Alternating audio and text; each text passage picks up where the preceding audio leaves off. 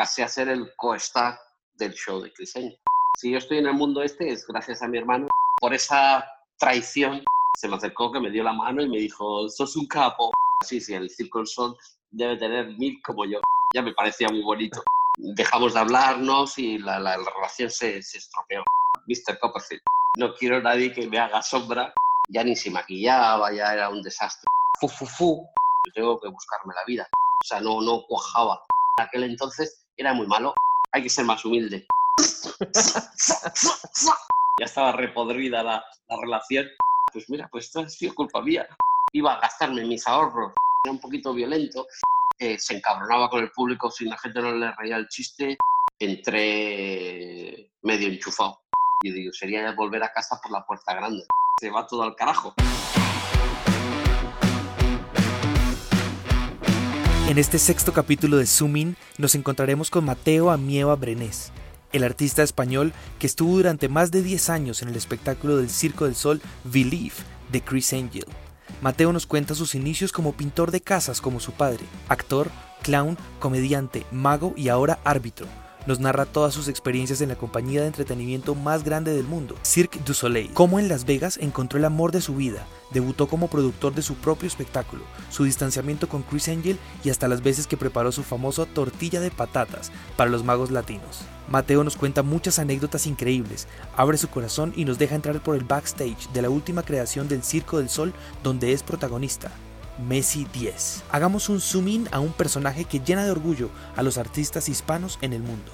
Yo soy Juan Álvarez y él es Mateo Amieva. Así es, señoras y señores, directamente de Barcelona. Aquí está el gran Mateo Amieva. ¿Cómo, Mateo? ¿Cómo vamos? Eh, bien, bueno, aquí encerrado como rata. Mateo Amieva Brenes. Este, el mismo. El mismo. Naciste en Figueras, hermoso en España, pero algo que me inquieta mucho y es que empezaste tu vida profesional no en la parte artística, sino pintando casas. Cuéntame sí, Yo, sí, a ver, yo seguí ya terminando los estudios, como, como era un mal estudiante, pues nada, me tocó que a los 16 me tocó ir a trabajar. Y entonces, pues yo seguí la profesión de, de mi padre, ¿no? Que era, pues eso, pintor de casas. Y así, así fue. Lo que pasa que eh, el hobby eh, era ese, era el, el, el actuar y, y, bueno, pues al final el hobby le pudo al, al oficio. Sé, sé, muy bien que hacían diferentes festivales eh, y todo muy hacia la onda como medieval y todo como de muy eh, espectáculos de, de, luchas de espadas. Y tu hermano tenía mucho que ver ahí, pero era un poco denso. Entonces, ¿cómo, ¿cómo entras tú en esa compañía y qué pasa en esos festivales? ¿Qué es lo que te lleva luego a la actuación? Sí, si yo estoy en el mundo este es gracias a mi hermano. Él, el, él sí que era el que estaba más metido y él era profesor de esgrima eh, y entonces aquí por esta zona donde, donde yo, más al norte de Barcelona, toda la Costa Brava, hay mucha tradición medieval. Y entonces mi hermano mezcló su, sus dos pasiones, ¿no? el que era el esgrima, con, con el mundo de la actuación. Entonces pues dedicó, eh, se dedicó a hacer festivales medievales, que hay muchos, y entonces hacían luchas de espadas y escenificadas y tal. Entonces, pero claro, como dos tipos luchando con espadas era un poquito violento, pues entonces decidieron meter un poquito de, humor y, me dijeron, pues bueno, pues que mi hermano, como es bajito, pues el que haga de bufón. Y entonces ahí empecé a hacer yo en mis días libres y el, cuando yo no trabajaba de pintor, pues hacer de bufón en festivales medievales. Y, pero luego ya de ahí ya saltamos eh, a montar nuestra propia compañía de humor gestual eh, y, y, nada, y ahí es, íbamos compaginando, festivales medievales con shows nuestros que íbamos haciendo alrededor de España con, con, con el espectáculo, con varios diferentes espectáculos de humor gestual. ¿Es tu, ¿Es tu hermano es mellizo o es gemelo? Eh, mellizo. Mellizo. ¿Cómo llegan, cómo llegan después eh, con estos espectáculos al Parque Portaventura? Pues bueno, eh, yo llegué gracias a él. él. Él al tener esa base de, de, de, de lucha escénica. Eh, él había sido también campeón del mundo de, Kung Fu, o sea, una cosa súper surrealista, ¿no? Para un, un figueriano llegar a este, a ese tope, ¿no? Pues, pues una compañía eh, que montaba los, los, shows de especialistas en el parque temático Portaventura, pues lo contrató a él para, para bueno, pues dirigir y, elegir a la gente que vaya a hacer los, los castings, elegir al personal que vaya a trabajar en ese show. Para los que no conocen, para los que no conocen, para los que no conocen el término especialista es el término stunt o, o dobles o dobles de, de, acción, pues. Sí. Claro, este, y este show que había ahí en, en el parque temático de Portaventura, pues era un show de stand, stand show, y había lucha escénica, entonces por eso contrataron también a mi hermano para que dirigiese las luchas escénicas. Y, pero yo entré, como que hice dos años más tarde. O sea, ya, cuando yo entré ya mi hermano ya no estaba ahí, ya los castings estaban hechos y entré medio enchufado.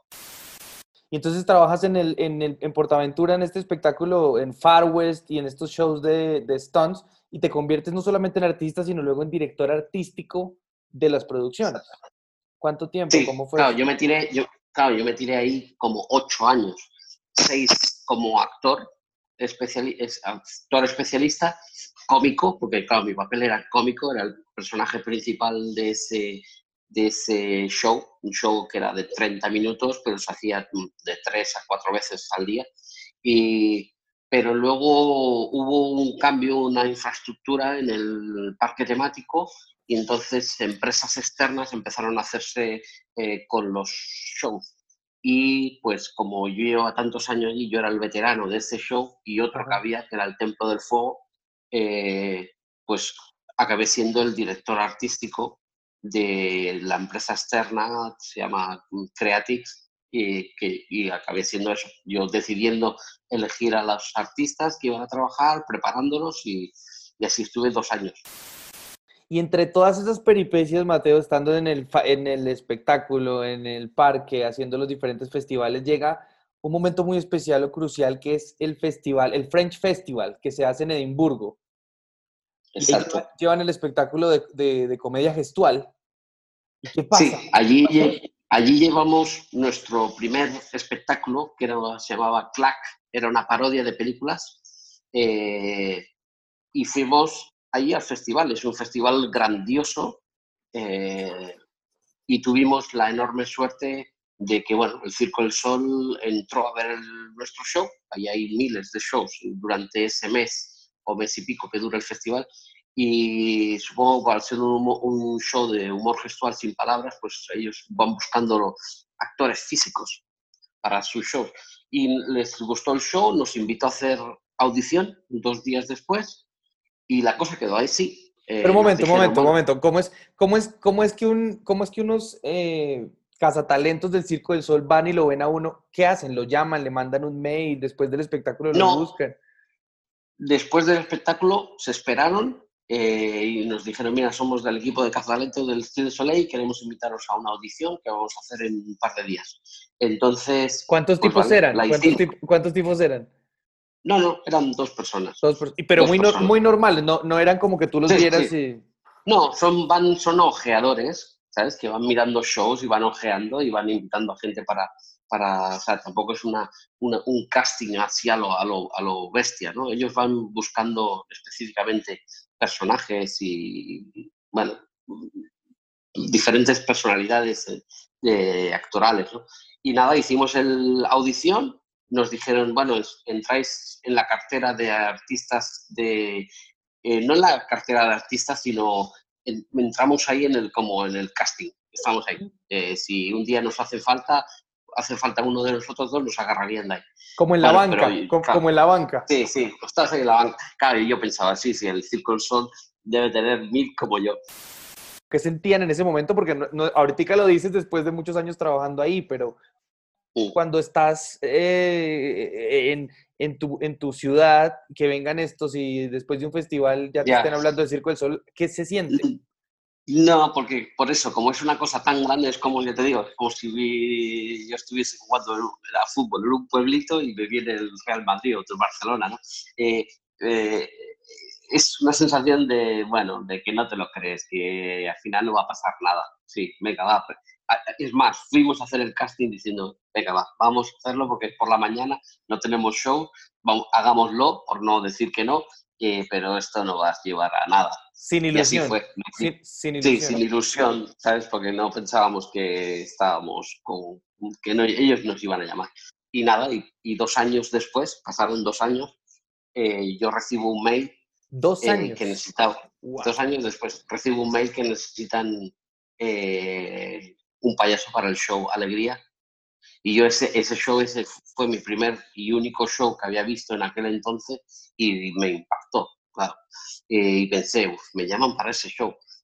Bueno, dijeron, bueno, ya te volveremos a hablar, eh, pero a las pocas semanas me vuelven a contactar vía email y me dicen que, que nada, que el payaso de la alegría que ya al final no hace falta. Y yo decía, oh. ya me parecía muy bonito pero me dijeron, pero oye, pero tenemos esta, esta otra cosa para ti, es un show de magia que vamos a hacer en Las Vegas con un mago famoso, en aquel entonces, eh, Chris Angel, y, y, si te quieres venir. Y justo vino perfecto, porque justo empezaba aquí, en el, era 2008, la una crisis, crisis, la crisis económica. Claro, eh, y, y, me llamaron para irme para Las Vegas, y claro, no, no dudé.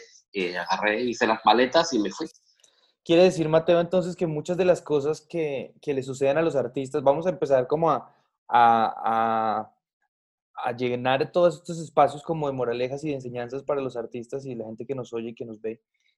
Muchas de estas cosas vienen sin ilusión, es decir, sin, tú, tú no esperabas, cuando, cuando llegó la oportunidad del Circo del Sol, como bien dices, no estaban ilusionados. Ustedes dijeron, bueno, vamos a hacerlo por si llega a pasar. Y pasó, y obviamente la alegría es mayor. Pero si ustedes van al Circo del Sol a la, a la audición eh, con una esperanza de, sí, vamos a trabajar en el mundo, vamos para Canadá, y si eso no se da, me parece que la desilusión es muy fuerte. Sí, claro. Eh, sí, suele pasar. Y lo mismo, a ver, no te, no te lo puedo decir ahora, han pasado muchos años, pero lo mismo eso hizo que a lo mejor que el casting lo hiciésemos sin ningún tipo de nervios y siendo nosotros mismos, ¿no? Eh, también es cierto que ya te digo, ellos van buscando, ellos saben bien bien lo que quieren y lo que necesitan. Eh, la prueba está que, mira, que me agarraron a mí y no agarraron a mi hermano, eh, porque ya iban buscando un, actor cómico, un perfil de bajito, ¿sabes? Entonces eh, ya iban buscando algo así. Entonces, pues bueno, pues fui yo. Entonces te vas en el 2008 para Las Vegas, agarras tus maletas, te vas, pero ¿te vas a Las Vegas o te vas a Canadá? No, me voy a Canadá eh, enero del 2008 con nieve hasta la cintura eh, y allí me tiré como tres meses en Canadá. ¿Qué hacen ahí? Mucha gente quisiera saber qué, pasa cuando llegas y cómo es. ¿A dónde vas? ¿A Montreal? Voy a Montreal, a la a sede central del Cirque Soleil, que es un edificio gigante, eh, bueno, primero me, y justo enfrente tienen los, el alojamiento para los artistas, ¿no? Y nada, me dan una habitacióncita ahí y me dicen, mañana vete para aquí, para el edificio enfrente y que te tomamos medidas, hacer las pruebas médicas. y es como, bueno, pasas pruebas médicas, venga, ahora ellos lo tienen todo, todo coordinado, ¿no? todo milimetrado, todo coordinado y sabe que de tal hora a tal hora tengo medida de vestuario, tengo que ir a medirme. Eh, de tal hora a tal hora tengo esto, tal hora tengo eh, con el charla de recursos humanos o no sé, ellos lo tienen todo. La verdad es que fueron tres meses que se me pasaron volando porque fue tanta, tanta información eh, y nada. Y, es como una universidad. Es, como una universidad, ¿no? Sí, Sí, es como un, o casi te diría casi como un equipo de, de, de, primera división de, fútbol, ¿no? Eh, por, es que tiene que ser así, porque los entrenos son, son muy, muy milimetrados, todo, está todo bien pensado eh, para que no falle nada. Y tú estabas, ahí estabas solo, o sea, habías viajado solo y muerto del susto, cagado del susto. Sí, sin hablar francés, eh, sin hablar inglés, eh, Hablando catalán. hablando catalán, pero lo bueno es que yo te digo, el Circo del Sol es, es tan grandioso que, que bueno, nada más que llegas allí ya te pone una intérprete que está contigo desde que pisas el, el, la, el, las oficinas y, y, todas las salas de ensayo, ya, ya tengo a, a, la intérprete conmigo pegada durante todo el día, ¿no? Entonces, la verdad es que te hacen sentir muy cómodo.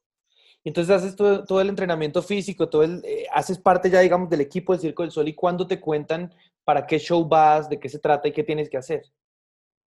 No, eso ya te lo cuentan de, desde un principio, ¿sabes? Eso no, no ya no es una sorpresa. Que claro. Lo que pasa que para mí, eh, claro, 2008, eh, aquí en España y en Europa no era todavía conocido Chris Angel. ¿Sabes? Entonces me dijeron, no, es un, es un show que va a hacer el Circo del Sol, pero es un show de magia con un mago famoso ahí en Estados Unidos, como es Chris Angel. Eh, yo decía, mm, pues mm, no había escuchado. Claro, aquí en Europa eh, el amo y señor era Mr. Copperfield.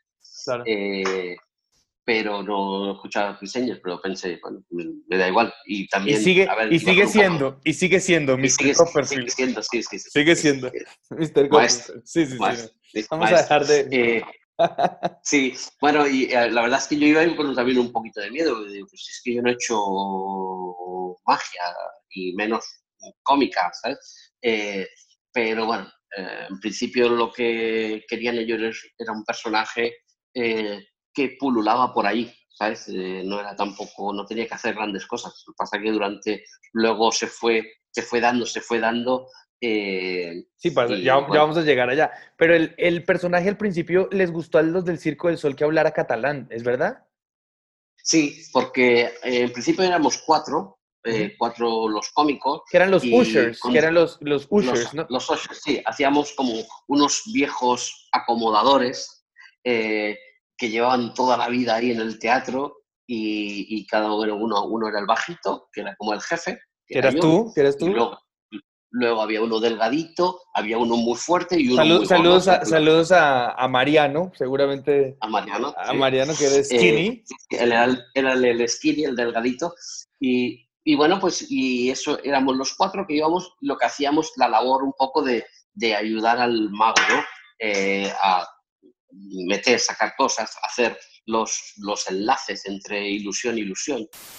Dos de ellos hablaban francés y como, como Mariano eh, argentino hablaba español, pues me dijeron, ah, pues tú hablas catalán. Entonces ellos querían, no hablábamos tampoco nada, ellos lo que querían es la fonética, que se escuchase diferentes fonéticas, ¿no? Es lo único. Entonces, ¿en qué momento pasan esos tres meses y en qué momento les dicen, listo, están preparados, vuelan a Las Vegas y te encuentras ya con, ya con la producción real y con el espectáculo y, por supuesto, con el personaje? Claro, a los tres meses ya de estar ahí, ya, todo, ya te digo, está todo, todo milimetrado, ya sabían que ya, ya era el momento de ir a, a empezar a trabajar sobre el escenario. Eh, con el que íbamos a trabajar, porque allí empezaron, ahí estaban todas las ilusiones y tal. Y nada, pues fue llegar allí y también ensayar, fue ensayar. otra. Sí, fue a ensayar, ensayar, ensayar, pero bueno, también fue una sensación grande porque, claro, yo nunca había ido a Las Vegas, ¿no? Y llegar a, a, a la capital del mundo del entretenimiento eh, con el Circo del Sol, pues la verdad es que era todo, me sentía muy orgulloso. Hablemos de lo que la gente quiere saber. Llegas a Las Vegas y, la, y, y el Circo del Sol te da visa de, ta de talento, supongo, y, y, te da para en dónde vivir y para moverte. ¿Cómo, ¿Cómo es esa parte administrativa del Circo del Sol que la gente no conoce? Sí, sí, ellos ya te digo, lo tienen todo, todo, todo cuadrado. Eh, sí, ellos te dan una, te dan alojamiento por un mes, luego a partir del mes tú tienes que empezar a buscarte la vida. Claro. Eh, te dan alojamiento por un mes, eh, luego allí en el teatro pues tú comes, es, como los, los, horarios de ensayo son muy largos, pues tienes comidas y tal allí y la verdad es que mmm, te sientes muy arropado. Eh, en, en, eso no, no tengo queja. Ya te digo que es alto nivel, como si fuese un equipo de fútbol de alto nivel. ¿Cuánto tiempo después de, después de haber llegado a Las Vegas te compraste ese carro que todos admirábamos? Eh, ¿Cuál? ¿El, el descapotable? El, el, sí, el, el, chiquitito. Al chiquitito. Pues bueno, claro, yo llegué allí, yo no podía conducir, sí que podía conducir, pero solo dos veces. Me tuve que sacar el carnet de conducir. Y, que no es fácil, y claro, que, que no es fácil. Que no es fácil. Suerte que allí en Las Vegas, como está tan cerca de, México, digamos, pues hay mucho mexicano y entonces eh, ellos, el Estado, pues tiene, tiene, tiene la ayuda esa de que casi todo lo tiene bilingüe, ¿no? Todo, o sea, lo puedes hacer en, en español o en inglés. Y nada, me saqué el carnet de conducir y como estaba solo en, en aquel, aquella ciudad, dije, bueno, pues yo para qué quiero un coche grande y, me encapriché con un descapotable. Y aparte allí los precios de los coches también son más baratitos. Eh, y dije, pues bueno, y, me agarro este. Empezaste a sentir... Era un Pontiac, un Pontiac, descapotable. ¿Empezaste a sentirte un poco celebrity con sinceridad? Sí, sí, aparte que encima trabajaba con una celebrity, ¿sabes? Y no, claro, éramos el show, el, la novedad, último show del Circo del Sol. Y la novedad. La, novedad de un show de magia, el primer show de magia del Circo del Sol. O sea, eh, sí, claro, te sientes, te sientes celebrity. Pero ¿qué pasaba en esa época? Ahora vamos a lo... ¿Qué pasaba en esa época cuando salió el show y los que vimos el show, la primera temporada del show, las críticas lo destrozaban al espectáculo? Sí, bueno, allí había varios problemas. Eh, bueno, principalmente la conexión eh, Chris Angel con Circo del Sol no funcionaba, no funcionaba para nada. Él, es, eh, tiene una imagen de, rockero y el Circo del Sol pues quería meter su idea de, que tiene el Circo del Sol, así con poético, visual, abstracto. sí, y, no, no, eso no, no cuadraba, o sea, no, no cuajaba eso por un lado. Y por el otro lado es que, eh, a ver, Chris Angel, eh, de todos he sabido que él, él, es, él era, eh, era un producto de televisión. Él se creó, porque en los shows que hacía, pues era con una banda de rock que tenía y hacía aparecer palomas mientras estaba cantando rock y cosas así. ni siquiera en Broadway, ni siquiera en el under Broadway, sino en el off de Broadway, ¿no era?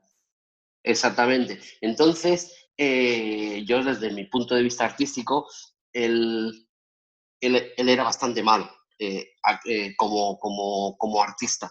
lo digo a nivel de, de, de, timings, a nivel de, soltar un chiste, no lo decía a tiempo, no funcionaba, se encabronaba con el público si la gente no le reía el chiste, era, o sea, no, no funcionaba, no funcionaba ni la idea. Como dice, Joaquín Ayala, como dice Joaquín Ayala, el charm.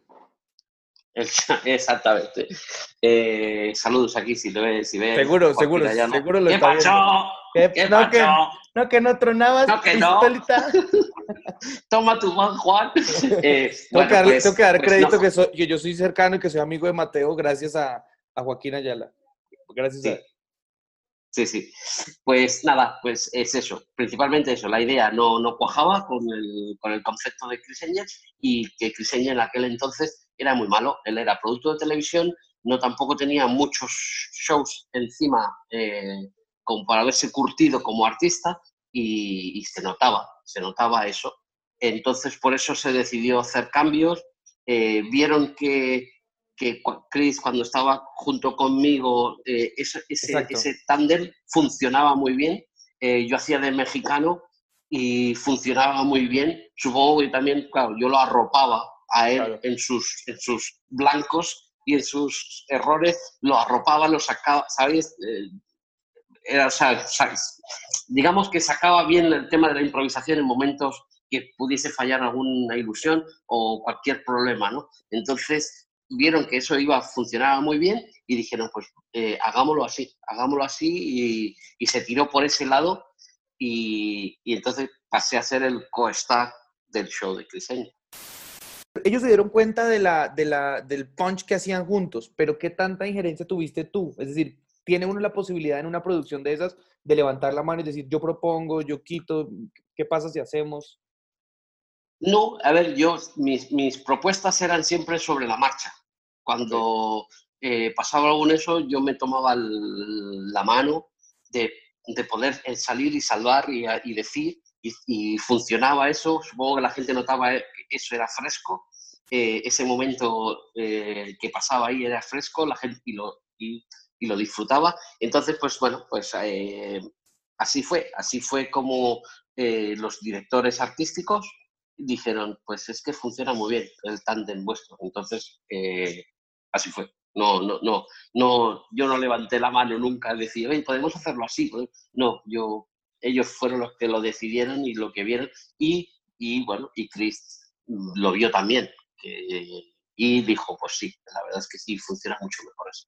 Hay algo que me inquieta mucho en el Circo del Sol, en la ecuación del espectáculo del Circo del Sol, y es que aparentemente nadie es imprescindible. Es decir, si, si un artista del Circo del Sol un día se lesiona o se va o, no le gusta lo que le están pagando, el tipo se puede ir y el espectáculo continúa.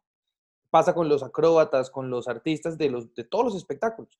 Pero escuchando esto que me dices, me hace pensar entonces que te conviertes un poco como consentido del Circo del Sol, porque, porque terminaste siendo la llave de Chris Angel y si no estabas tú haciendo ese punch, podía quedar un vacío muy difícil. Entonces, eras pionero en el Circo del Sol y además creo que te convertiste como en, como en consentido de ellos. Sí, porque la cosa fue que también Chris empezó a sentirse más seguro eh, con mi compañía y entonces él no quería, eh, si yo un día fallaba o si me enfermaba, eh, no quería que nadie se aprendiese mi papel, él no quería a, nadie más, él me quería a mí, me quería a mí y, si no estaba yo, prefería cortar escenas eh, y acciones en las que yo estuviese involucrado antes que preparar a otro eh, porque él no iba a tener la química que tenía conmigo. Y entonces, claro, eh, como pasaba eso, pues también Chris metió presión al Circo del Sol y se cambiaron, entonces se cambió el póster de, del ah, eso me acuerdo, eso, eso me acuerdo. Metiendo, metiéndome a mí en el póster, eh, porque claro, el show, yo tenía tanto peso en el show que la gente iba a decir, y este, pues prefirieron ponerlo ya de un principio en el póster para que vean que, el, que, yo aparezco ahí, es porque luego en el show aparezco mucho. Y, y claro, entonces eh, la cosa fue, se fue dando así, se fue dando, se fue dando. Claro, el personaje ya evolucionó, el personaje ya no hablaba catalán, ya era mexicano, ya no tenía un maquillaje, ya no tenía maquillaje, sino que ya se veía más la cara tuya, tenías... Bueno, ya hicieron, hicieron, hicieron, fíjate que para que Chris decida eh, en el merchandising de las camisetas hacer una hacer tandas de camisetas con con, maestro con maestro pues es porque, eso, porque tenía tanto peso ese, ese personaje en el, en el show que, que sí lo, que lo hice que, que, no podía fallar y así así pasó ¿eh? que estuve muchos años eh, trabajando hasta el cerco, pero por, también la presión era para mí, porque yo no podía, si me enfermaba, yo sabía los vacíos que se quedaban ahí, entonces eh, también era presión, pero bendita sea esa presión. Un día, salí, un día de los tantas veces que, que estábamos ahí, porque yo, porque yo estaba trabajando con Ayala, entonces él estaba haciendo el acto de, de palomas de, de, Chris y casi que todos los días teníamos que estar en el, en el espectáculo. Saliendo del espectáculo hablamos y yo decía, Mateo, tú deberías estar en el póster porque te robas el show, no sé qué. Y pasaron los años, pasaron los años y terminaste estando en el, en el gran billboard de, del, show. Incluso en el grandote, en el de la pirámide, de afuera el Luxor. Sí, la verdad es que esos son momentos que dices, qué bueno, ¿no? Que, que verte ahí en, unos, un show del Circo del Sol, en toda la, la, street de Las Vegas y que esté mi cara ahí, ¿no? Eh, la verdad es que, bueno, me llena pero es una cosa pasajera, sí. sí por supuesto. Te, llena y dices, ah, qué bueno, qué bueno, pero luego eh, sigues en tu camino de tu trabajo y de hacer las cosas bien, ¿no? ¿Piensas que ese pensamiento que me acabas de decir es porque, porque los artistas innatos, los que somos artistas, yo me considero, con el perdón de la gente, pero los que sentimos el arte desde el fondo de las costillas, no nos dejamos obnubilar por ese tipo de cosas? Es decir, sabemos, lo disfrutamos, disfrutamos un billboard o un éxito, pero sabe uno que tiene que estar en continuo crecimiento. Claro, es que no queda otra, tienes que estar siempre, es una eterna lucha, ¿no? Tienes que ir mejorando y siempre no, no, terminas nunca de mejorar. Eh, y esas son cosas banales, ¿no? Que te pongan la, tu cara ahí en el, en el billboard. Eh, bueno, eso. En el te digo, lo olvidas pronto en el momento en el que está todo este auge del espectáculo, ¿cuándo viene el giro de, ya, ya, ya estás tú como co-star del espectáculo, pero ¿cuándo viene el giro de, de, pasar del belief al mind freak? pero estando todavía en el Luxor. Bueno, eh, ahí yo creo que fue, no sé bien bien, yo creo que fue que Chris decidió, eh, no sé, yo creo que es, tema de contratos. Eh, la marca de Chris ha sido siempre Mindfreak y él quería vender la marca suya. Supongo porque es más reconocido y la gente, si viniese, los turistas que viniesen, dirían Mindfreak, Chris Angel es más, pusieron Mindfreak, decidieron sacar el nombre del Cirque du Soleil, aunque seguía siendo un show del Cirque du Soleil. Esa, era la pregunta. Claro, es que esa era la pregunta. Cuando se vuelve Mindfreak, sigue siendo el Circo del Sol, ¿verdad? Sí, el, show siempre, los 10 años que hemos estado ahí ha sido Circo del Sol, siempre. Eh, lo que pasa es que decidieron sacar el nombre del Cirque du Soleil en los carteles para que no crea mm, la confusión, esa que hubo al principio. Entonces, pues ya se volvió el sello puro y duro de Chris eh, Chris Angel Mindfree, aunque fuese del Cirque Soleil. Y ahí sí vale la pena decir que el espectáculo había evolucionado de una manera abismal. Es decir, sabiendo, hay unos que nos gusta el Circo del Sol, hay otros que sabemos que quizás la esencia del Circo del Sol en el espectáculo de Chris Angel no funcionó como fue al inicio, porque este último espectáculo eh, había una gran apuesta de magia y se veía, yo noté que Chris Angel trabajaba más y lo hablamos alguna vez, como que el tipo se, se, se esforzaba un poco más y el espectáculo me parece que es mucho mejor. Sí, sí, sí, él ya creo que ya se sentía cómodo, era lo que a él le gustaba hacer, ya cambió, cambió músicas, cambió, le dio a todo un toque rockero, a las asistentes las vistió sexy rockera, o sea, lo, barrió para su terreno. Él en todos esos años ya fue agarrando también eh, tablas, como le decimos aquí, y entonces, pues claro, también estaba mucho mejor él. Eh, y yo seguía siendo ese complemento eh, a esta parte rockera, heavy, un poco diabólica, pues ese toque de humor eh, siempre gustaba que un mexicano pues ande ahí jodiéndole a todo un, a todo un yankee, ¿no? Por, pues por pedido de él, por pedido de él. Cuando hay esa transformación al Mind Freak, sigue estando maestro ahí. Es decir, no lo sí, sí, sí, en ese momento. Sí, sí, porque te digo, él, eh, él no es tonto, él sabe lo que funciona y si funciona lo mantiene. Incluso meten en el, incluso meten como pareja tuya a Penny Wins. Sí, mete, eh, mete a Penny, a Penny, que era la asistente de. El Amazing Jonathan. Amazing Jonathan. Eh, y y nada, eh, la verdad es que seguía funcionando perfectamente. El show a mí también me, fue bien porque, claro, tener a, Penny era como mi asistente. Eh, era como una parodia. Él tenía su asistente rubia espectacular, pues yo tenía a Penny, que era como mi asistente mayorcita. Eh, y como es tan cómica, pues la verdad que, bueno, juntar dos buenos cómicos, pues bueno, acarrea buenos momentos. Entonces descubriste, vamos a, hablar, em, descubriste este mundo nuevo de la magia, porque tú venías desde el actor, desde el clown, empiezas a, encontrar la magia, eh, aprendes un montón de magia y digamos que puedes, puedes sentirte que haces parte ya del combo de los magos, pero no solamente descubres esto como nuevo, sino que además también en Las Vegas te sorprende con, con el amor de tu vida. Sí, sí, ¿Cómo, sí. Llega, ¿Cómo eh, llegó Yami? Pues mira, pues eh, hoy justo, hoy justo ella ha puesto que hoy hace eh, seis años que nos conocimos por Facebook. Pues nada, pues eso, fue, ella iba a venir de vacaciones a, a Las Vegas y por un amigo en común, cuando supo que ella iba a venir a Las Vegas, pues me metió en la conversación como diciendo, oye, pues si vas a Las Vegas, pues ves a ver a mi, amigo Mateo, que trabaja ahí en un show. Ella había venido ya a Las Vegas, había visto el show, se pensaba que era mexicano. Y el tipo le dijo, no, no, no es mexicano, hace de mexicano, pero es español.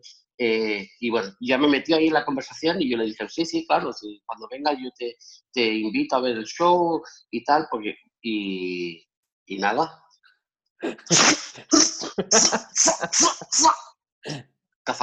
Cazador. Y, y ya, ya mí no volvió a Buenos Aires. solo para saludar a los padres. Pues, eh, pues son unos, unos anfitriones maravillosos. He tenido la oportunidad de compartir con ustedes en, su, en el antiguo apartamento de Las Vegas, que además con una vista envidiable. Creo que seguramente si, si Jorge Blas está viendo este, bueno, Jorge, eh, mismo Lorgia también estuvo con nosotros.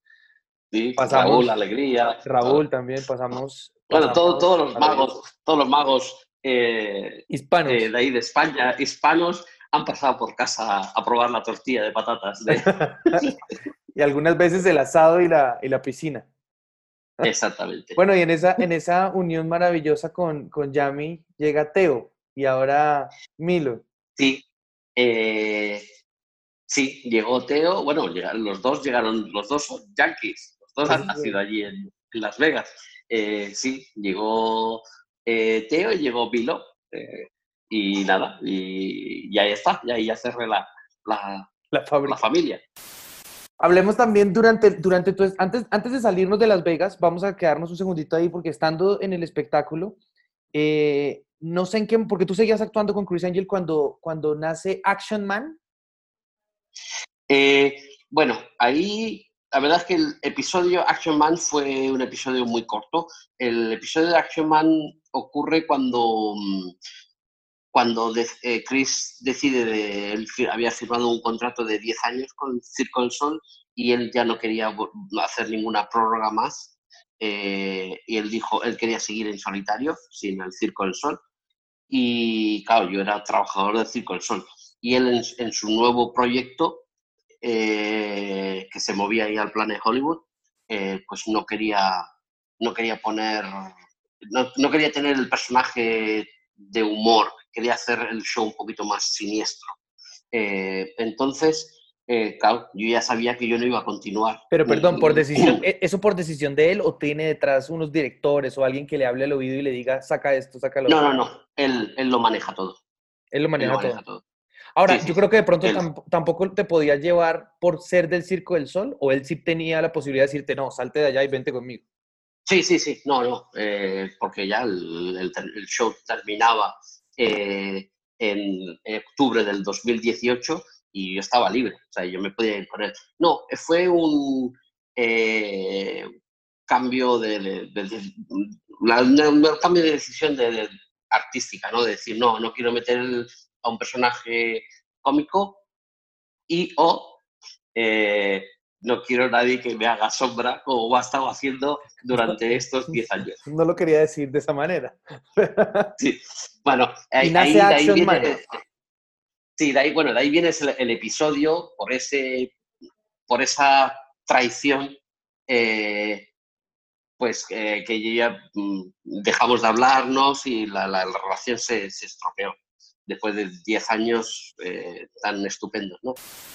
Vale, pues el, la parte de Action Man fue cuando yo ya supe que yo ni, ni me iba a ir con Chris, ni el Circo Sol me estaba ofreciendo nada. Y que bueno, pues yo tengo que buscarme la vida.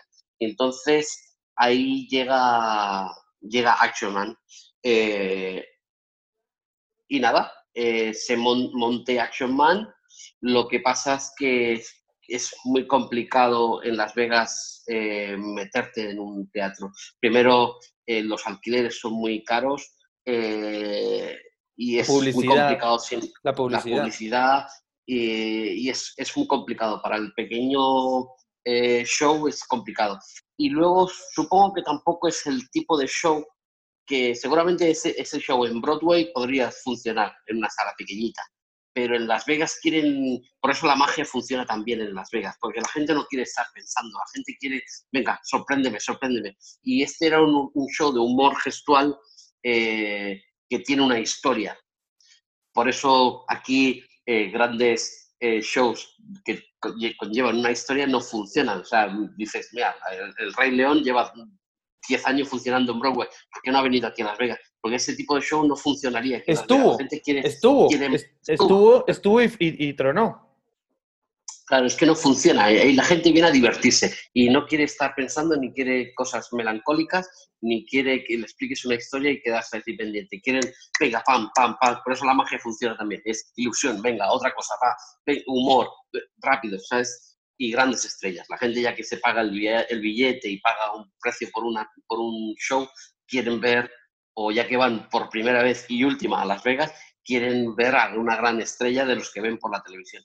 Entonces, pues sí, monté Action Man con la idea esa de, meterlo en algún sitio, pero en cuanto ya lo hice, lo estrené, invité a todo el que me podía ayudar eh, y vi tantos problemas y tantas eh, zancadillas y, y, que me iba a ser, iba a gastarme mis ahorros y no sé si iba a tener éxito, eh, pues mm, llegó Petty Teller. Pero un momento, eh, durante, durante el Action Man, ¿seguías actuando en, en, Chris Angel? Sí, sí, sí, sí, sí, porque con Action Man realmente eh, lo que hice fue, claro, yo estaba, yo estaba, yo estaba trabajando con Chris Angel, yo no... no ¿Y el, circo, del Sol te, ¿y el, circo, ¿Y el Circo del Sol te permitía hacer tu show? Sí, sí.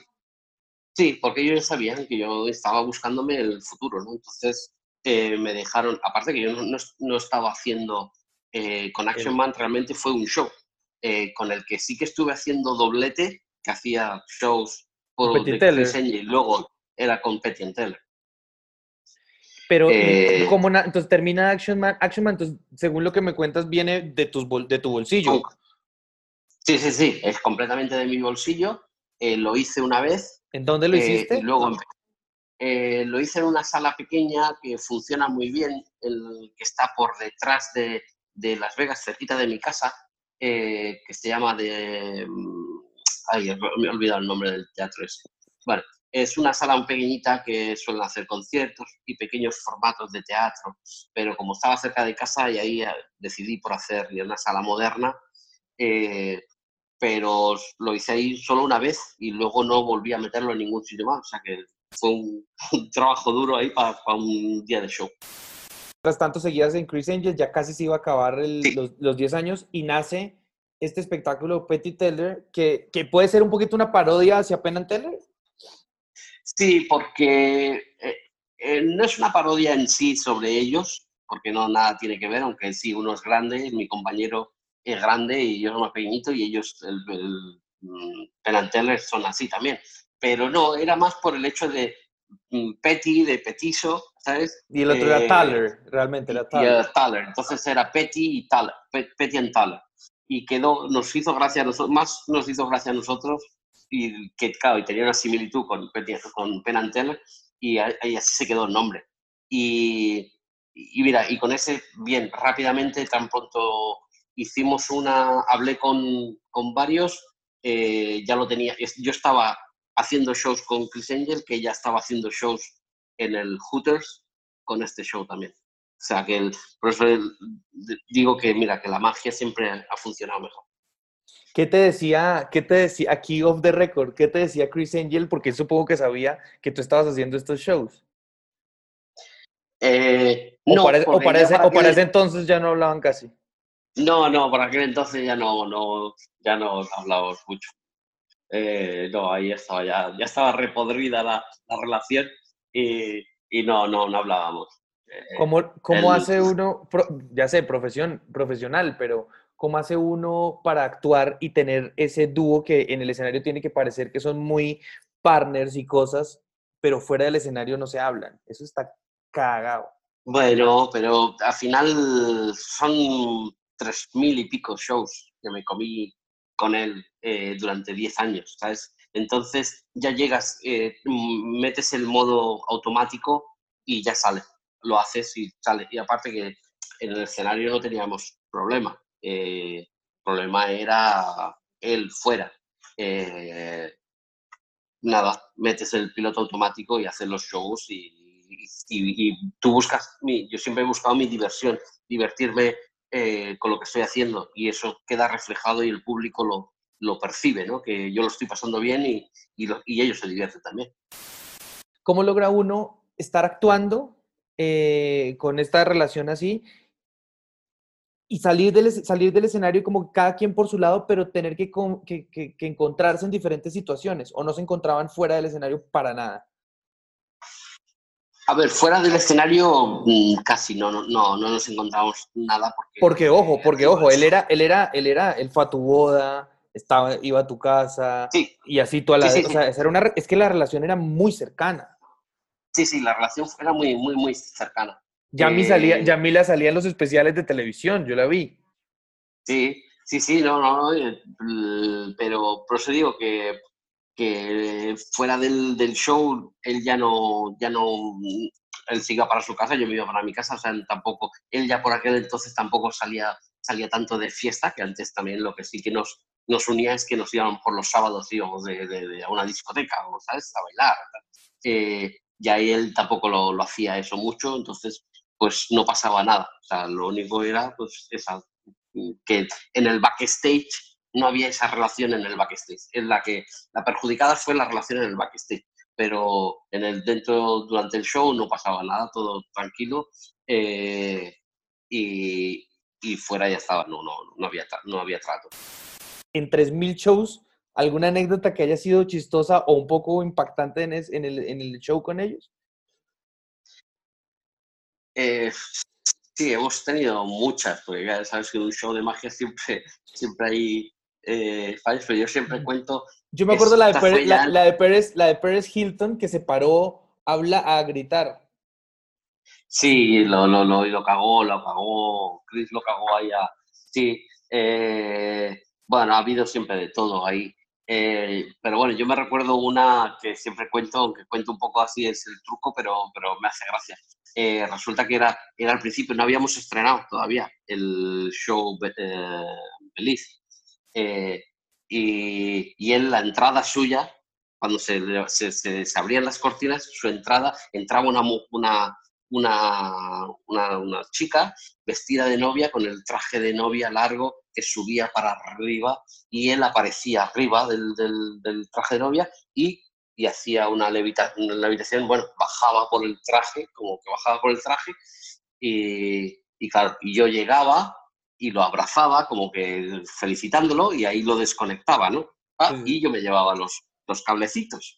Pero claro, aquel día lo habíamos ensayado tanto y habíamos estado tantos, tantas horas ensayando que, claro, los focos estaban muy calientes, los focos, de estar tantas horas. Claro, eh, y, eh, y el, el, el, ensayo anterior, eh, claro, yo lo, desconecté y cuando me fui, pues cambié un poco mi, mi, mi, rutina de donde me voy, por no pisar el traje y por no sé, no sé, no me acuerdo qué.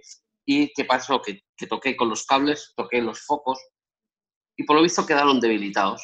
Se quemaron y quedaron debilitados. Pues el estreno, tan pronto Chris empieza a bajar, yo veo que hace tic-tac, tic-tac, es como que hace tic-tac, y se le rompieron. Cuando se le rompieron varios cables, se le rompen los otros, no aguanta y cayó y metió un cebollazo en el suelo. Claro, ellos rápidamente cierran cortina, pero, pero luego yo pensaba, yo digo, ah, pues mira, pues esto ha sido culpa mía, porque en el ensayo anterior creo que yo me movía así porque decía, es que se han quemado los cables, estaban los cables quemados. Y dije, pues esto es cosa mía, pero yo me callé como un puto ya terminó, termina el contrato de los 10 años de, de, Chris Angel en el Luxor. Él, él, seguramente mientras tanto ya estaba haciendo los arreglos de su teatro y de haciendo sus cosas allá. Sí.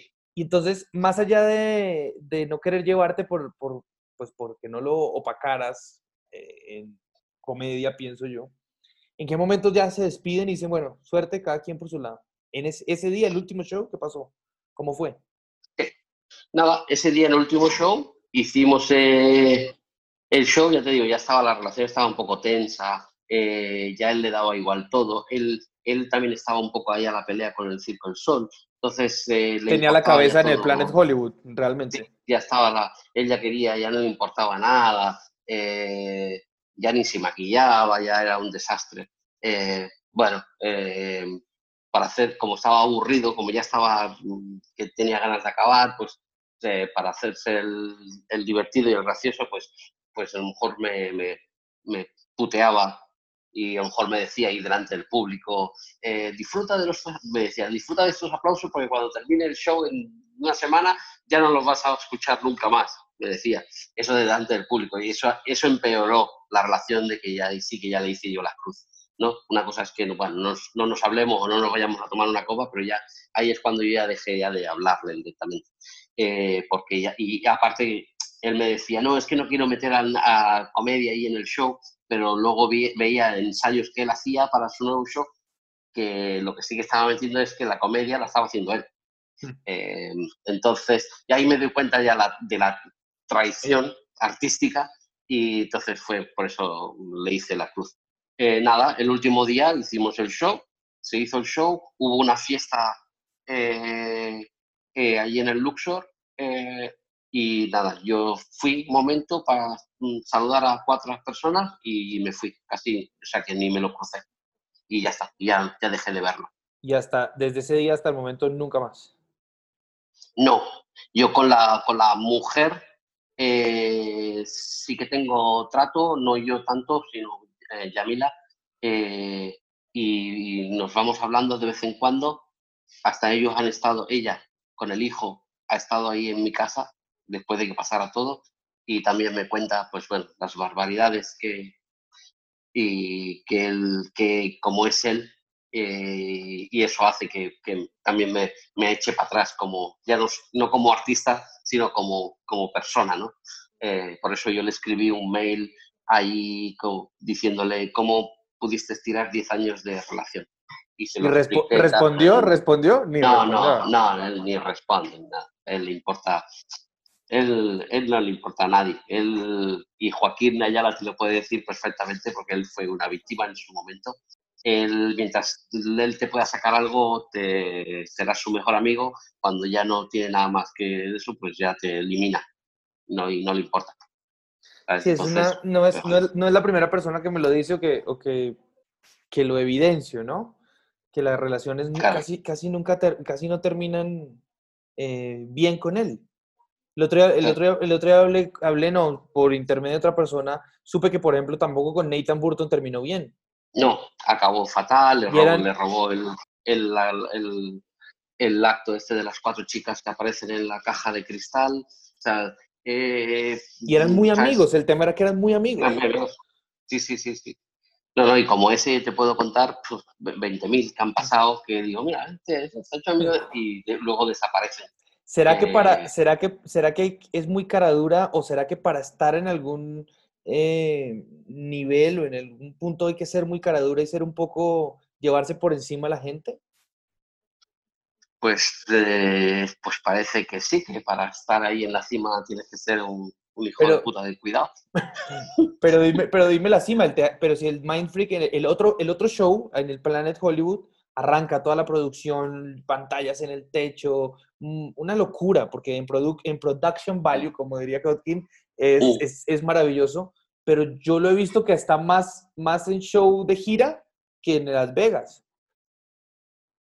Sí, sí, sí, la verdad es que es lo que él, porque él, su idea, él ya ha hecho lo que tenía que hacer en Las Vegas. Él quiere darse, él quiere ser más reconocido en el resto de, Estados Unidos.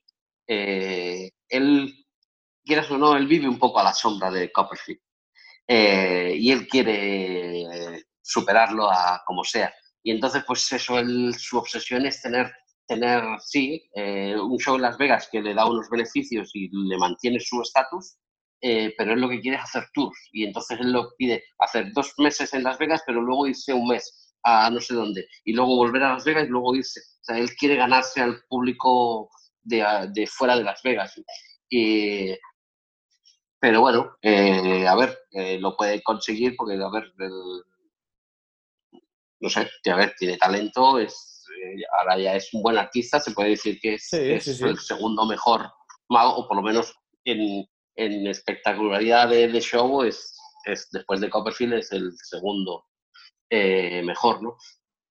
Pero... Mm, Yo pienso que en, en, espectacularidad, el primero es él, en espectacularidad. Sí, sí, pero... bueno, pero porque el Circo del Sol estaba ahí eh, y le metió todo el dinero que, que hacía falta y eh, supongo que a Copperfield tampoco le hace falta. Él ya él llena los teatros, ¿para qué va a meter eh, neones y pantallitas en el techo si él llena el teatro igual? Porque van a verlo a él, no. Claro, por supuesto, van a ver a, la estrella, lo que, lo que acabas de decir, la gente va a ver a, Copperfield. Claro. Entonces estás en Las Vegas, se acaba, el, se acaba el contrato. ¿En ese momento también seguía el Petty Teller todavía? Sí, yo estaba, yo seguía haciendo eh, el Petit Teller estuvimos haciéndolo durante tres meses ahí en el Hooters. Luego. ¿Cuál fue el balance? Eh, ¿Cuál fue el balance? El balance, a ver, artísticamente muy bueno, eh, económicamente pues es muy complicado, porque por lo que hablábamos antes, los alquileres son altos, tienes que gastarte un montón de dinero en publicidad para hacerte ver en, en la selva de tantos shows y entonces al final a cuánto tienes que poner los tickets para que te salga cuenta. Y cuando puedes ir a ver un show del Circo del Sol por 45 dólares, eh, yo no me lo puedo poner a ese precio. Si lo pongo a 20 dólares, eh, no me salen las cuentas. Entonces es un poco... Eh, entonces estamos en una fase de buscar otras opciones. También llegaba el invierno, que sabes que en Las Vegas también se paraliza todo un poco. Y, y estábamos un poco ahí a ver, a ver. Pero ahí no teníamos relación con el Circo del Sol, de ninguna ya no No, no, ya está, yo ya había, no, no, ya está, yo con el Circo del Sol ya había acabado y ya estaba. Eh, con ellos sí tuviste una, un buen fin, la relación con ellos al final, muy buena. Sí, sí, sí, sí, sí, con ellos, sí, sí, perfecto, ellos saben, ellos saben mi versión y ya te digo, y ellos están de mi lado, digamos. Eh, y que nada, pues ya está, se acabó y ahí seguí con Petty Teller haciendo shows, eh, pero intentando buscar otras opciones eh, para hacer el tour o para hacer... Y hasta que, bueno, un día, pues... El la, Circo Sol, la, segunda llamada del Circo del Sol de tu vida. La segunda llamada del Circo del Sol. yo ya estaba pensando, yo digo, mira, yo ya estaba pensando, le decía ya a mí, yo digo, mira, tan pronto nazca Milo, eh, esperamos un par de meses para el tema de vacunas y que le den el pasaporte y todo, y para no dejar a uno americano y el otro que fuese europeo, y digo, venga, aquí ya que nazcan los dos aquí. Y, pero tan pronto nazcan, nos vamos a ir. Primero ya también, ya, ya estábamos con la sensación esa de, de que Las Vegas tampoco no es una ciudad idónea para, crear, para criar hijos. Eh, y entonces ya la idea era esa, esperar un par de meses después de que nazca Milo para irnos, para volvernos para España. Y en esa espera, el circo me vuelve a llamar. ¿Cómo fue eso? ¿Cómo fue eso? Porque no te llamó. Ya sabían, ya sabían obviamente el talento, porque 10 años atrás trabajando con ellos, pero además no te llaman para ser un figurante más.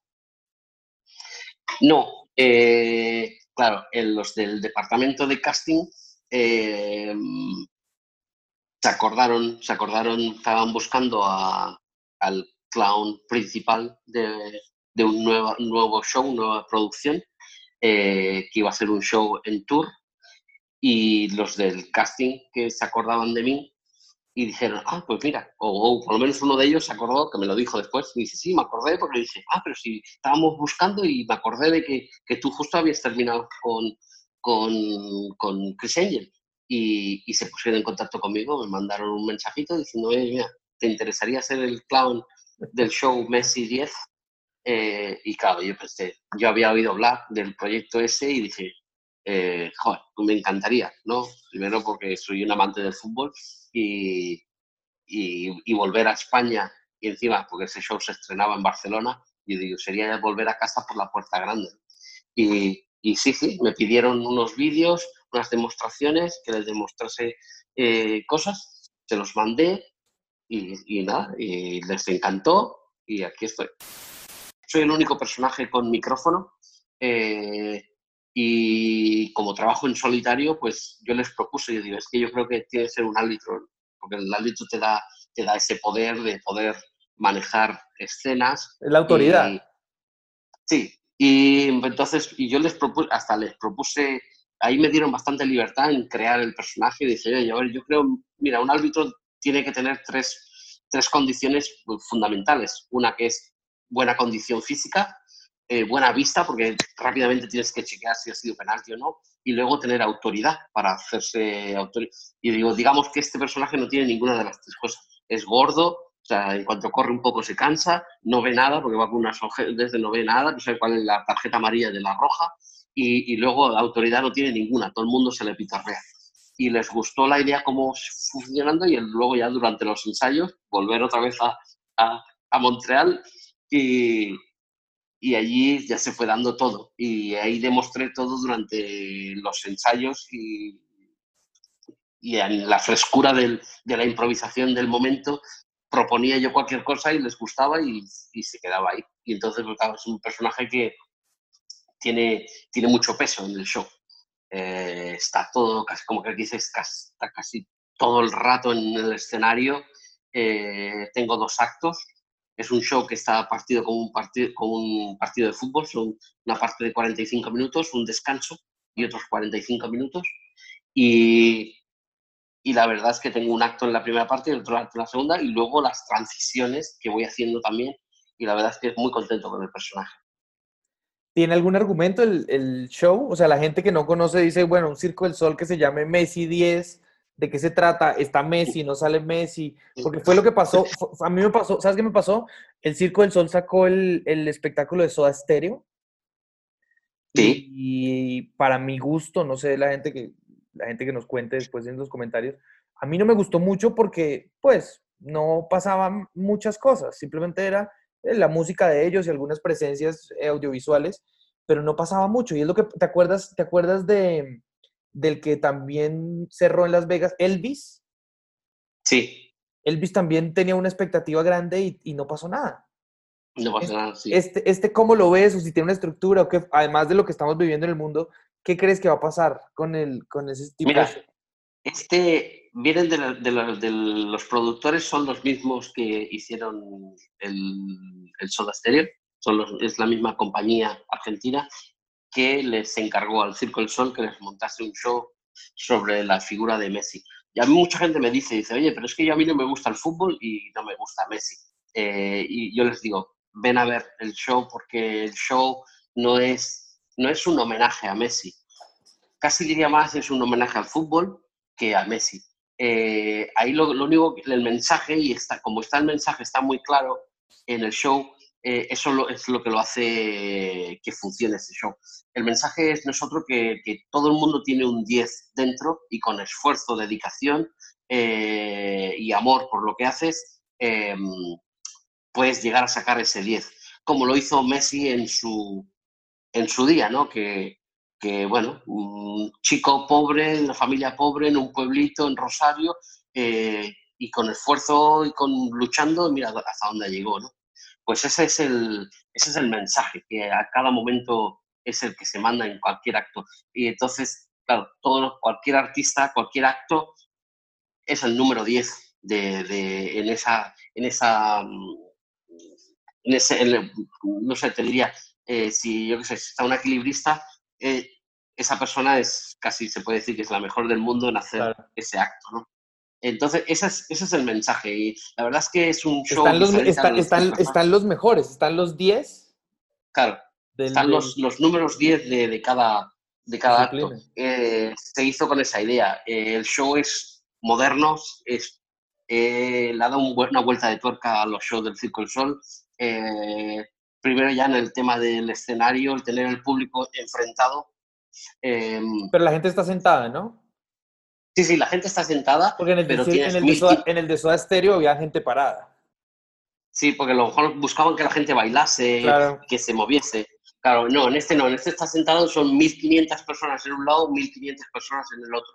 Eh, y, y, la verdad es que es súper moderno, la máxima, eh, lo máximo en, en, tecnología, ya sea vídeo, ya sea eh, luces, sonido, han agarrado lo máximo, en los 10, los 10 en todos los aspectos y la verdad es que con el director, con Mukhtar, él ha tenido una visión porque él es un buen amante del fútbol y, la, y le, ha hecho, le, ha, irvanado el show y la verdad es que ha quedado un show muy bueno. A ver, yo siempre, a ver, yo soy el primero que al principio decía, uff, eh, mm, Circo del Sol y, y, fútbol, no sé qué, qué, qué, va, pero la verdad es que te puedo decir que es un show que la gente, yo más por la gente, por lo que veo, por el, yo siempre el, eh, la última palabra la tiene el público al final del show y, ves la reacción y dices, bueno, es que este show funciona. Y la verdad es que está, ahí, está yendo muy bien. ¿Qué dijo Messi cuando lo vio? No, a Messi le encantó. Eh, a mí, bueno, se me acercó cuando el día del estreno, eh, que subió al escenario, se me acercó, que me dio la mano y me dijo, sos un capo. El espectáculo está concebido para que sea un espectáculo itinerante dentro del grupo de los shows itinerantes. Sí, lo que pasa que lo bueno que tiene este show es que eh, en, Barcelona lo montamos, se montó todo en un descampado, ahí se montó todo el, el Spantex gigante, las gradas, eh, todo, y, pero también eh, podemos ir a polideportivos, que solo hace falta montar el escenario y montar las luces, como hicimos en, en Doha, que estuvimos en, en, el mes de febrero y marzo eh, en Doha, y ahí estuvimos en un, polideportivo así súper moderno, o sea que ya se usaban las gradas del polideportivo. Entonces tiene ese, ese doble que, puedes mm, trabajar en sitios que no hace falta montarlo todo. Dentro de tu filosofía artística, ¿cómo podrías decirle a la gente, porque la gente que nos, que nos ve y que nos oye no solamente son magos, la, mayoría son magos en principio, pero no solamente son magos, son artistas de diferentes modalidades, ¿qué podrías decir o o cuál es tu herramienta o tu pilar para ser un artista diferente, para que puedas no solamente la suerte de, ser fichado por el Circo del Sol y haber recorrido estos lugares, sino qué haces tú dentro de tu proceso creativo para, para poder decir que tienes como un, un gimmick, un algo distinto que te, que te hace tomar distancia de los demás? Eh, bueno, en este caso, eh, supongo tengo que decir que es más mm, talento eh, porque realmente yo no me formé como actor. Eh, sí que es cierto que en mis ocho años de Portaventura, el actuar ahí durante esos años, tres shows diarios para 1.200 personas, esa fue mi escuela. Eh, pero es poco, ya viene en mí. sí que durante todos estos años lo que he hecho es pulir y, y, y, verme a mí mismo dónde fallo o dónde no y cómo hay que hacer mejor las cosas. Pero mm, eh, yo a la gente siempre le digo lo mismo, es formarse, formarse es, muy importante, importante. Eh, y contra más cosas te, te, formes, mucho mejor, porque nunca sabes te puede salir cualquier día, te sale la oportunidad de que el Circo Sol te llame porque quieren un clown, pero que toque la guitarra, y si no, y si no tocas la guitarra, eh, pierdes esa oportunidad. Pero si, si te ha dado por aprenderte un poquito y tocar la guitarra, pues mira, tienes esa oportunidad. O formarte en, mm, en cuantas más mm, actividades y, malabares, pues, yo sé, que hagas malabares. O, eh, yo, mira, yo nunca me formé con nada. Eh, pero bueno, eh, lo que buscaban en mí siempre ha sido eso, el personaje bajito que soy y con la chispa y que con mi humor infantil hace que parece que sea un niño el que hace el chiste cuando, ¿sabes? Eso es lo que la gente le gusta de, mi personaje. Em, pero eso, formarte, formarte y trabajar duro y trabajar duro. No, no, no hay otra. Al final de cuentas, no se cumplió lo que Chris Angel dijo, que no ibas a recibir esos aplausos. Terminaste en menos, en menos de lo que te imaginabas, en menos de un año, parado enfrente de un público, como me dices, de 3.000 personas, 1.500 eh, siendo aplaudido. Sí, eh, por eso digo que no hay, no hay mejor venganza que el, triunfo, ¿no? Eh, cuando él me decía eso y, y, bueno, en aquel momento cuando me decía, pues claro, te vienen todos los miedos. Pero mira, al final eh, por eso digo, mira, la, qué mejor venganza que él estuvo ahí cancelando shows en, en Broadway porque no los llenaba, eh, cortando shows también en Las Vegas porque tampoco los llenaba. Em, y, yo estaba en Barcelona actuando para 3.000 personas cada noche. ¿sabes? Entonces, eh, esto a veces hay que ser más humilde en el mundo de en cualquier oficio, pero el mundo de la, de, de de la farándula del espectáculo hay que ser más humilde y, bueno, y ya te digo, trabajar y, las cosas se dan. Cuando estabas en Las Vegas que te pregunté si, si, te sentías un poco celebrity, porque yo me acuerdo, y el, y el look de Mateo y el carro y demás eras celebrity, pero ahora estás en Barcelona en, un, en una posición dentro del circo muy potente. Eh, ¿Y cómo, cómo te sientes en Barcelona? Es decir, ¿estás más normal, más familiar? Porque es que, es que Las Vegas siempre le exige a uno un poco un poco de ese, de ese fashion eh, falso. Sí, sí, sí, Vegas te, te, te, empuja, te empuja un poco a, a llevar esa vida. Eh, no, ahora no, ya está, ya con la, con, al nacer los dos nenes ya está, ya estoy, ya, ya, estoy jodido. Ya soy un padre de familia, eh, que lo único que hago es entretener a mis hijos, es la, la nariz de payaso está por aquí siempre, y y entretenerlos, jugar con ellos y, y bueno, esa es la vida de, de ahora. La magia te, te, ayudó como, fue otra de las artes que nutrió tu carrera, ¿no? La magia, a pesar de que no la tienes como, eh, como, como, como actividad principal, pues, pero también era algo que no te esperabas en tu vida y llegó la magia y, te empapaste de magia en unos años y te volviste mago. ¿Qué, ¿Qué, le debes a la magia? Bueno, a la magia, la verdad es que yo, siempre la magia no me, no me gustó el concepto de hacer magia porque, porque es mucho estrés. Al mínimo error eh, se va todo al carajo. Eh, en cambio, en el humor... Que la antítesis del, del, del vivo, clown. Vivo, vivo, del, vivo del, del error, ¿sabes? En cambio, en la magia no, porque hay cosas técnicas y no pueden fallar, y hay cosas que fallan a veces, que no está en tu mano y fallan. Eh, y eso te, te mm, me pone un, poco, un, poquito nervioso. Pero la verdad es que el mundo de la magia tiene, tiene otro punto que no es el, el sacarle la risa, es el sorprender a esa persona, ¿no? Y esa es la, la parte psicológica que me gusta, ¿no? De cómo, cómo poder llegar a, a, a, ver a la gente con los ojos bien abiertos como diciendo, mira. Eh, y lo bueno que tiene siempre la magia es que eh, si lo sorprendes, esa gente se va sorprendida y se va súper contenta. Y, pero si, si hay gente que va buscando el truquito y, y, da igual, aunque luego lo averigües el truquito, se quedan contentos porque han averiguado el truquito. O sea, que entonces al final eh, la gente siempre sale contenta de un show de magia.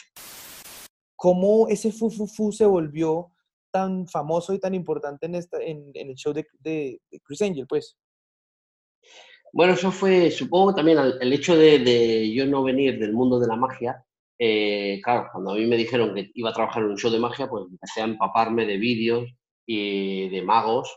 Eh, y, y, y, claro, llegué, a, y llegué al punto que veía que, que los, según qué magos, eh, hacen unos movimientos muy exagerados a la hora de, de hacer, bueno, lo que sería el, el abracadabra, ¿no? El abracadabra y estos movimientos de mano.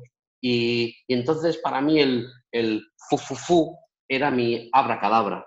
Eh, ¿cómo, ¿Cómo surgió? Pues no sé, supongo que un día me, lo hice me gustó cómo quedó, o alguien se, o lo hice espontáneamente, improvisado y alguien lo vio y le gustó y, dijeron, pues déjalo, que queda muy gracioso. Y así se quedó. Pero fue, pero es, pero detrás de esa improvisación hay, un, hay horas de, de haber empapado vídeos de magos y llegar hasta el punto de decir, ah, ¿por qué hacen todos estos magos estos movimientos tan, tan extravagantes y tan exagerados? Eh, bueno, pues este, mi, mi, mi, este mago eh, también va a tener un movimiento así extravagante. Por eso digo que sí, salí espontáneo, pero después de, de, muchas horas de ver vídeos. Pues que sea un reflejo para todos los magos que hacen, no fu, fu, fu, pero que hacen esos movimientos tan extravagantes para que los eliminen. Porque son, ¿no? Son los, es como que basta de eso. Te involucraste tanto con la magia y estando, es que, es que en 10 años o 12 pasan un montón de cosas.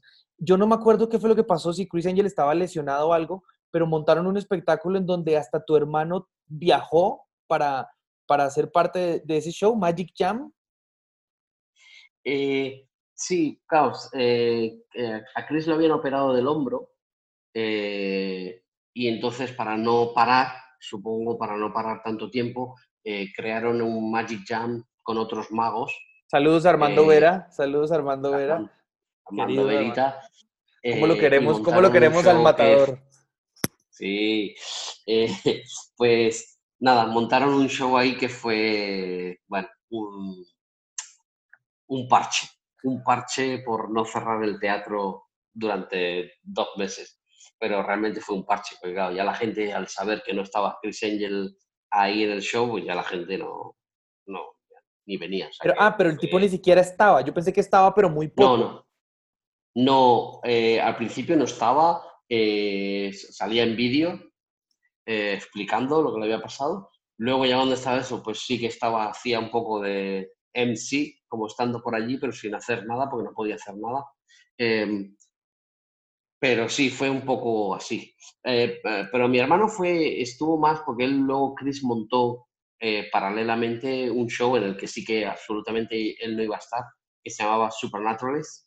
Ah, ok. Eh, ah, haciendo, haciéndole, eh, como, haciéndole como un, un Claro. segundón a los ilusionistas.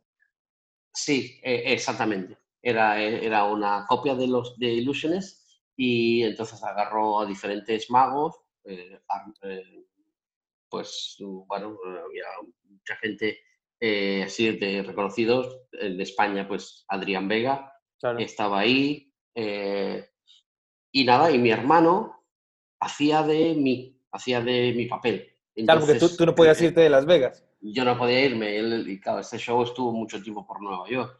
Eh, entonces, eh, Chris hizo creer en las redes sociales que me teletransportaba y entonces, eh, pues nada, pues eso, pues la gente se pensaba que era yo el que estaba haciendo los shows y era, era mi hermano.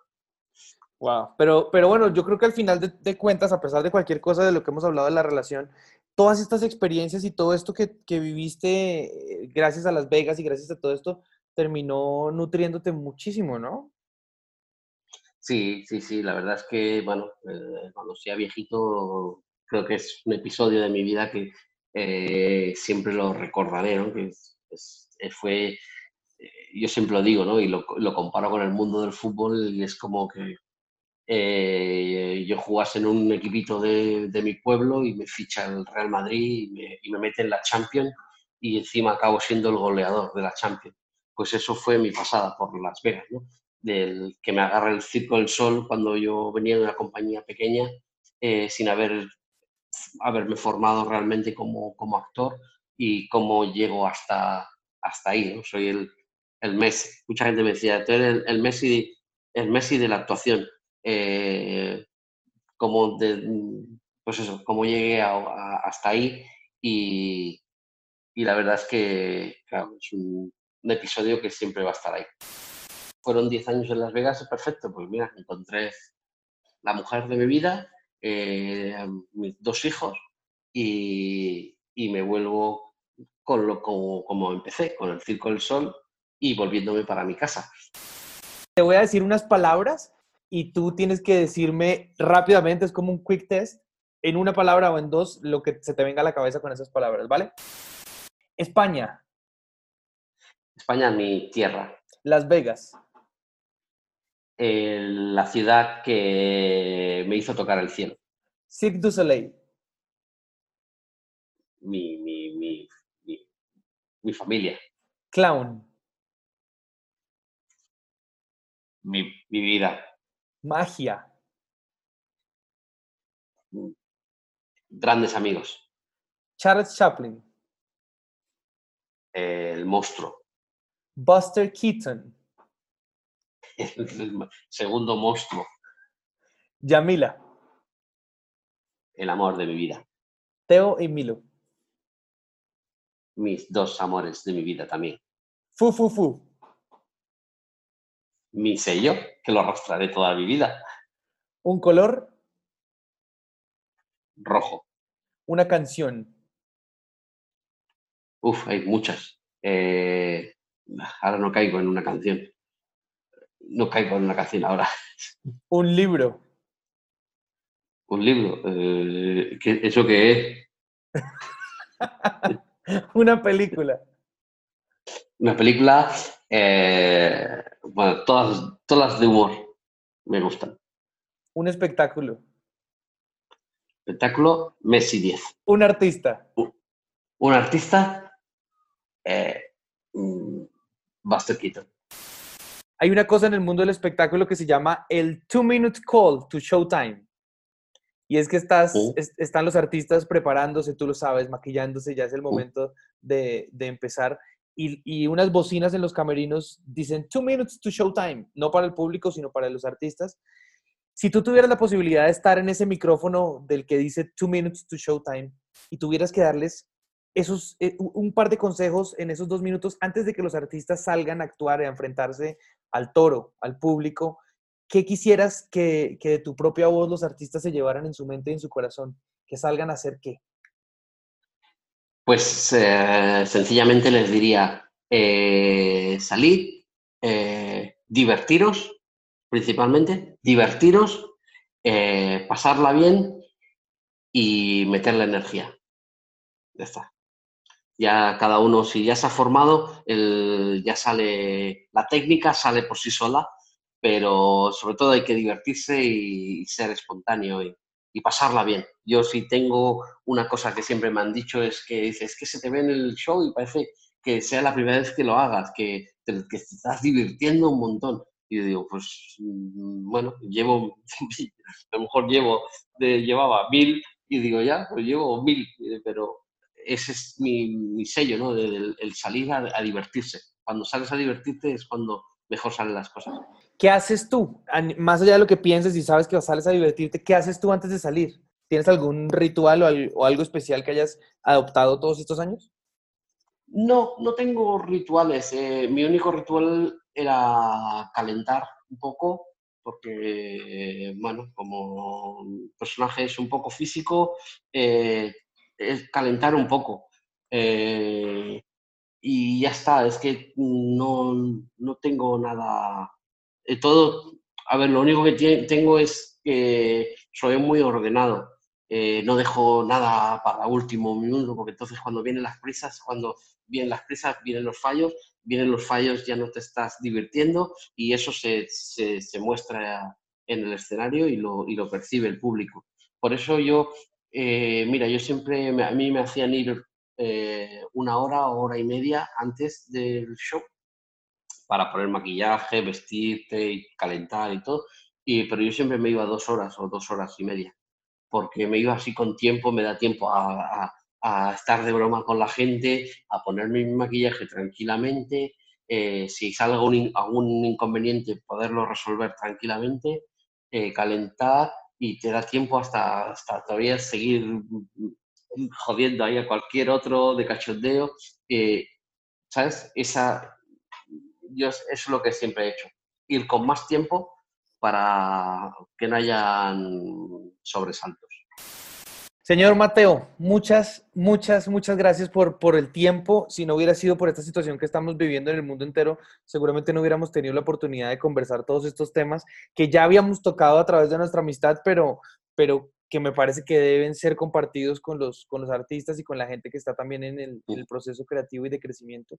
Gracias por tu tiempo, gracias por tu magnífico arte sobre el escenario, porque las veces que te vimos actuar en vivo en este show, y espero que pronto, nos eh, alegraste el alma, el corazón y que, bueno, podamos verte pronto por acá, por allá, por donde sea. Eh, eh, supuestamente para, para el 2022 hay, hay, yo creo que habrá una gira por Sudamérica y estaremos por Colombia, seguramente. Sí, que no la deben, porque Yamila el otro día le dijo, estábamos eh, con Luisa y le dijo que venía a, Colombia, porque tiene su, tiene su afición por Colombia, Yami. Sí, sí, a Yamila le, siempre le encantó eh, Colombia. Qué bueno. Mateo, muchas gracias. Te mando un abrazo enorme. Gracias a ti, parcero. Parcero. Chao, chao. Chao.